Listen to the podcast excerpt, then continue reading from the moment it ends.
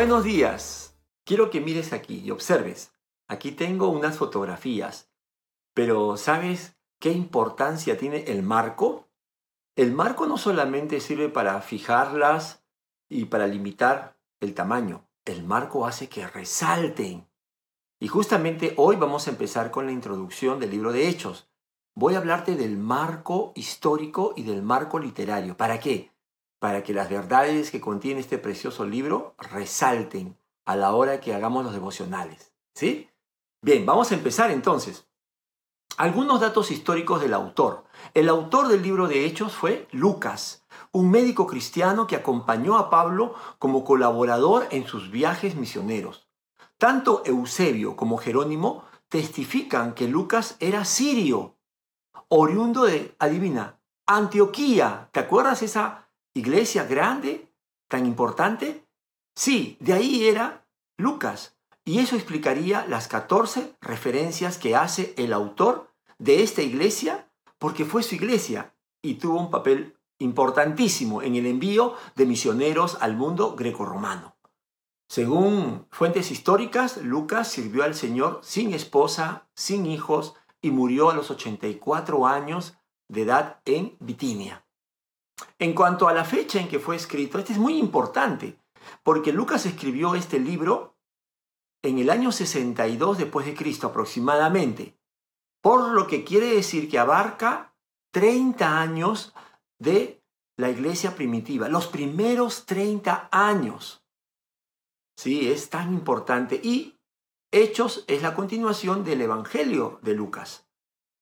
¿A quién fue escrito eh, tanto el Evangelio como el libro de Hechos? Fue escrito para el excelentísimo Teófilo, un aristócrata que pertenecía a la alta clase social. Lucas dedicó su Evangelio y el libro de Hechos para él, para darle seguridad de las cosas que él le había enseñado acerca de Jesús. Hechos es la continuación del Evangelio de Lucas, por lo que es muy apropiado decir que en su Evangelio Lucas demuestra que Jesús es el Mesías prometido por los profetas del Antiguo Testamento. Y en Hechos describe la forma como el Evangelio entró en el mundo y cómo el nombre de Jesús fue proclamado a todas las naciones. El tema principal es, nadie puede impedir la marcha victoriosa del Evangelio de Jesucristo. Ese es el tema principal. Nada ni nadie puede impedir la marcha victoriosa del Evangelio de Jesucristo. En este libro y con los devocionales vamos a aprender y vamos a ver los personajes y los temas importantes que tenemos. Número uno, primer personaje, importantísimo, Jesucristo.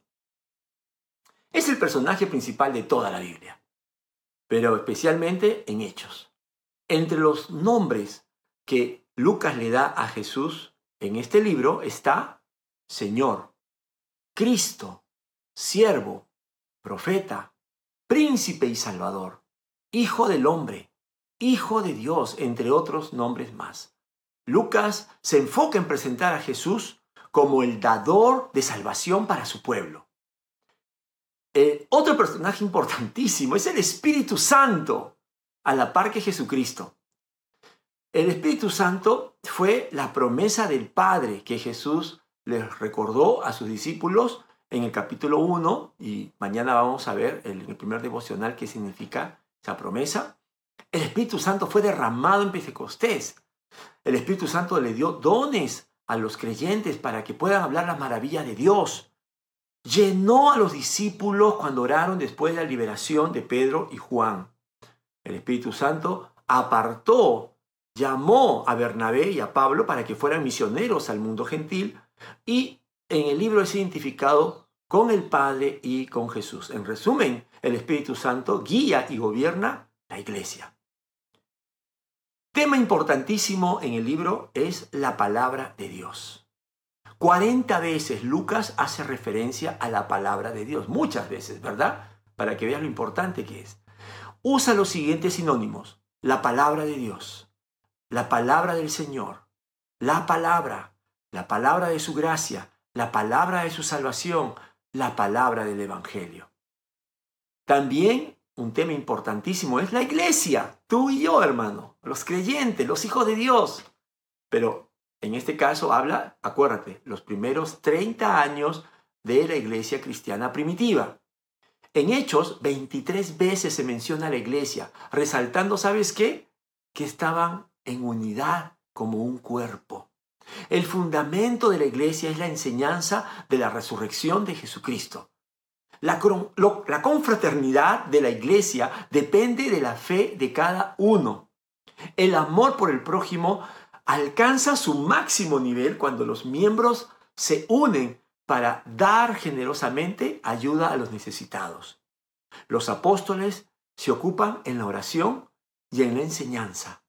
Y los diáconos ayudan en la distribución de alimentos para los más pobres. Finalmente, un tema más que vamos a ver en estos devocionales a lo largo del libro de Hechos es la oposición. No podía faltar la oposición, ¿verdad? Porque siempre Satanás quiere em, estropear los, planes del Señor, pero imposible, ¿verdad? Nuestro Señor es mucho más, más poderoso, más grande. Es evidente desde el principio del libro que la iglesia enfrentó diferentes formas de oposición. Por ejemplo, ¿sabes cuál, cuál fue la primera oposición que eh, enfrentó la iglesia? Las burlas y las acusaciones. Cuando en Pentecostés eh, recibieron el Espíritu Santo. Mira, ni bien se formó la iglesia, ya los judíos que estaban allí y que no entendían comenzaron a burlarse y les acusaron de que estaban borrachos.